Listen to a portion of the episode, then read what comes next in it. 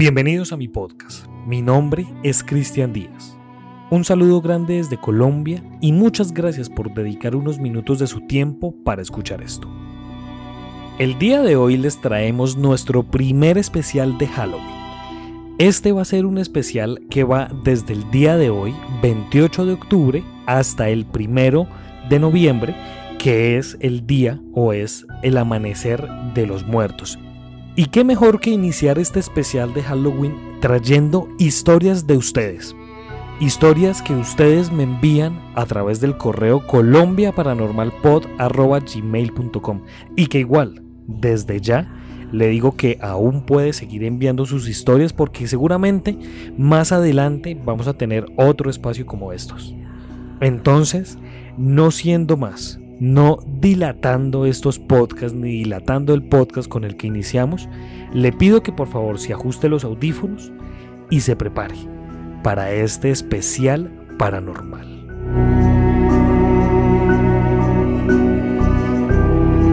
Este podcast y este especial lo inicia nuestro amigo Johnny Díaz, que nos envía la siguiente historia.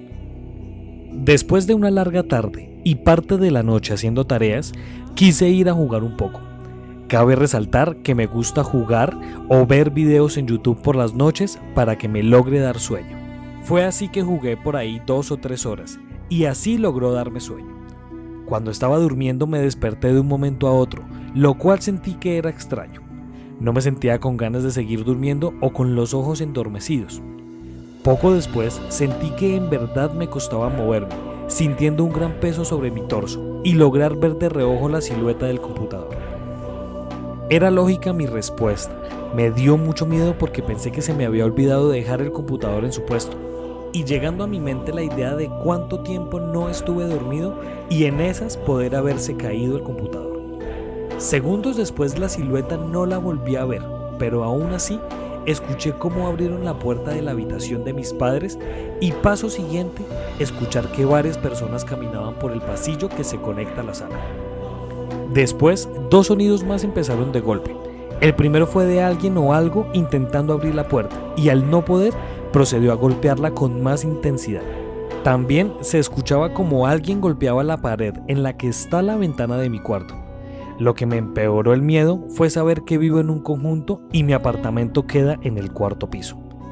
Para mí esto pasó en cuestión de minutos y luego, cuando logré moverme, no hice más que quedarme quieto sin ninguna intención de moverme por el miedo que aún tenía.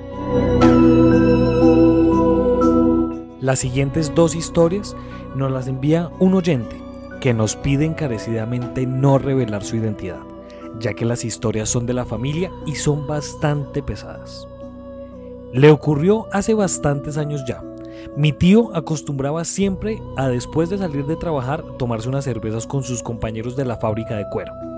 Cabe aclarar que al haber ocurrido hace bastantes años, digamos que la luz pública no era muy buena. Las calles eran muy oscuras y sombrías. Para ese entonces, ellos vivían en un pueblo cerca a Bogotá, y al no estar tan desarrollados, las calles y los paisajes eran muy montañosos como los conocemos acá en Colombia. Él reconoce que era un hombre muy mujeriego, y debido a esto, se conoce que a los hombres así las brujas los atormentan mucho. El camino de la fábrica a la casa era como te contaba, muy oscuro, las calles destapadas y llenos de monte. Como les contaba, él siempre salía de trabajar, se tomaba sus cervezas y ya luego se dirigía a la casa. Él siempre iba entonado como le decimos en Colombia, cuando ya tiene sus copas en la cabeza. Por eso siempre sentía que los gritos, susurros y el sentimiento de ser seguido hacía parte de su mismo efecto del alcohol. Hasta ahí todo normal. El tema se empezó a complicar cuando él sentía que los gritos y demás cosas eran cada día más fuertes, tanto así que lo empujaban, lo hacían caerse mucho, desviarse de su camino y demás. Él siempre nos cuenta que en ese momento lo único que alcanza a ver eran sombras grandes como de aves gigantes. Lo raro de todo esto es que para que haya sombra tendría que haber luz, y esto no era así. Tiempo después de iniciar a sentir este tipo de cosas, él comenzó a salir más temprano del trabajo para no hacer el recorrido tan tarde. Una vez conversando con los compañeros, él manifestó que estos sucesos ya le atentaban bastante. Es ahí donde le recomiendan ir donde una de esas señoras que trabajan con las energías, las famosas brujas buenas. Efectivamente, esta señora le comenta a mi tío que él tiene el tormento de dos brujas encima y que todo lo que él pensaba de estos sucesos era producto de su imaginación. Pero no, todo era completamente real y se debe a que mujeres con las que él había estado le hacían ese tipo de hechizos por jugar con ellas. Mi tío, como es un señor de campo muy increyente, hace caso omiso, se siente estafado y continúa con su vida como si nada. Llegaba más ebrio a la casa, salía con más mujeres y todo tuvo un desenlace cuando una noche de estas que les cuento, él empezó a sentir arañazos y latigazos en estos recorridos. Cuando llega a la casa, la esposa lo encuentra sangrando la espalda con las cicatrices de los arañazos y latigazos. El tema ya se pone más preocupante, porque era común verlo llegar así, golpeado, con moretones por todo el cuerpo. Vuelve donde esta señora, ella le comenta que el hechizo está más fuerte y que las brujas lo van a seguir atormentando, que la única forma de proteger de esto es con una contra, es un amuleto o símbolo que los protege de estos tormentos. Mi tío optó por una contra de un cuchillo, el cual llevará siempre con él, y siempre que se sienta acosado o maltratado, tenía que empezar a maldecir a esas brujas y hacer pequeños movimientos con la contra para así protegerse. Mucho tiempo después nos cuenta que frente a su casa siempre se paraba una ave negra y grande. Tanto que cuando él no está, el ave nunca está, pero cuando él está en la casa, el ave se para frente a su casa en un árbol. Con el paso del tiempo, mi tío nunca volvió a hablar del tema. Siento que es algo que lo marcó y lo hizo cambiar. Por respeto, jamás volvimos a preguntar. No sabemos si aún recibe visitas de estas aves. La segunda historia le ocurre a nuestro oyente. Quiero contar algo que me ocurrió, algo que no sé si es paranormal, pero sí es de estas cosas que te cuestionan, si es tu subconsciente o la mente. Me considero una persona que cree en todo, Sé que no estamos solos, sé que hay un Dios, creo a mi manera y también sé que hay un infierno y estos entes malignos. Y soy muy creyente de eventos paranormales y me considero muy valiente para estos temas. Hace algún tiempo, un par de años para ser exactos, meses antes de que iniciara la pandemia, en ese momento yo me encontraba trabajando de noche y estudiaba de día. Para ese entonces yo vivía solo hasta este momento había experimentado y vivido cosas raras, paranormales por así decirlo. El tema de la gente sombra siento que ya lo había experimentado, así como el desdoblamiento y demás. Yo llegaba siempre sobre las 3 o 4 de la tarde a mi casa. Después de salir de la universidad, llegaba prácticamente a dormir porque entraba a las 10 a trabajar. Una vez llegué a mi casa y empecé a sentir que alguien me observaba. Yo vivía en un conjunto y las ventanas de mi apartamento tenían blackout y siempre permanecían abajo. Ese sentimiento lo empecé a percibir a todo rato en mi casa. Mientras dormía no me sentía tranquilo. Me levantaba y el blackout de mi cuarto estaba abierto. En su momento no le prestaba atención, hasta que nos encerraron por la pandemia. Como les comentaba, yo vivía solo. Mi familia, una parte vive acá en la ciudad, pero lejos, y la otra en un municipio cercano. Durante el inicio del confinamiento decidí descansar y dormir mucho, pero esa sensación cada día era más fuerte. Yo soy una persona con el sueño muy profundo, pero para esos días, mientras dormía, yo escuchaba todos los ruidos de la casa. Escuchaba los motores de la nevera, absolutamente todo. Me despertaba y todos los blackouts, como les decía, siempre estaban abajo, excepto el de mi habitación. Debido a esto, decido grabar un día completo en mi habitación, incluso mientras dormía.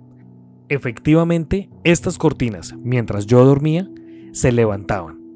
Pensé en su momento que era algo del mecanismo, así que opté por cambiarlas por unas cortinas normales. Durante dos días nada pasó, luego volvió a suceder. Así que una noche, realizando trabajos de la universidad, se levantaron solas. Lo curioso es que me acerco y abro la ventana. Eran alrededor de las 4 o 5 de la mañana. Todo en el conjunto estaba apagado. excepto una de las ventanas que está en diagonal de mi habitación. Presté atención y era un señor fumando en su ventana con una niña de brazos. Todo normal, pero el tema empezó a ser raro cuando esta misma imagen la empecé a ver seguidamente en las noches. No voy a decir que las veía a las 3 de la mañana. Siempre veía esta misma escena en diferentes horas de la noche o de la madrugada. Lo raro es que siempre estas dos siluetas estaban en la misma forma, con la misma ropa que yo le vi la primera vez. Ya para mí eso no era normal, así que me contacté con una compañera de la universidad, la cual tiene un familiar medio. Nos conectamos por Meet, le comenté todo y esta señora me dice que muy probablemente es un alma en pena que aún no ha podido trascender. Además de esto, me explicaba que el significado de que se me abrieran las ventanas del cuarto era porque estas personas querían ser vistas. Me dijo que si estaba en mi mismo conjunto, tratara de conocer qué había pasado en ese apartamento para entender. Dos días después voy a ese apartamento. Quedaba una manzana al lado de la mía en el mismo conjunto. Este es un apartamento que estaba en búsqueda de arriendo desde hace más de un año. Estaba totalmente solo. En ese momento mi susto y nervios eran más grandes. Dejé el tema por unas semanas, debido a que me ocupé con cierres del semestre y cosas del trabajo. Cuando se creó el tema de poder salir por el número de cédulas, la señora vidente vino a mi casa. Esa noche los dos esperamos toda la noche. Yo no percibí absolutamente nada, pero ella me comentó que sintió y vio las siluetas. Se trataba de un hombre y su hija, que habían fallecido hace un tiempo en un accidente de tránsito en la vía Guaduas-Medellín, y la silueta que se reflejaba fue la última antes de partir a este viaje. Como les dije al inicio, soy una persona que cree en todo, así que me pareció asombroso todo esto que viví. Debo aceptar que sentí bastante miedo antes de conocer el trasfondo de las siluetas. No sé si esto siga sucediendo, ya que para esos días pasé unas semanas de vacaciones donde mis papás y cuando regresé a la ciudad me mudé de casa. Muchas gracias por escuchar este podcast. Si usted quiere ser parte de esta comunidad, síganos en Instagram como arroba Colombia Paranormal Podcast. Allí puede estar al tanto de todo nuestro contenido. Muchas gracias. Nos estaremos encontrando en otro caso misterioso de la Colombia Paranormal.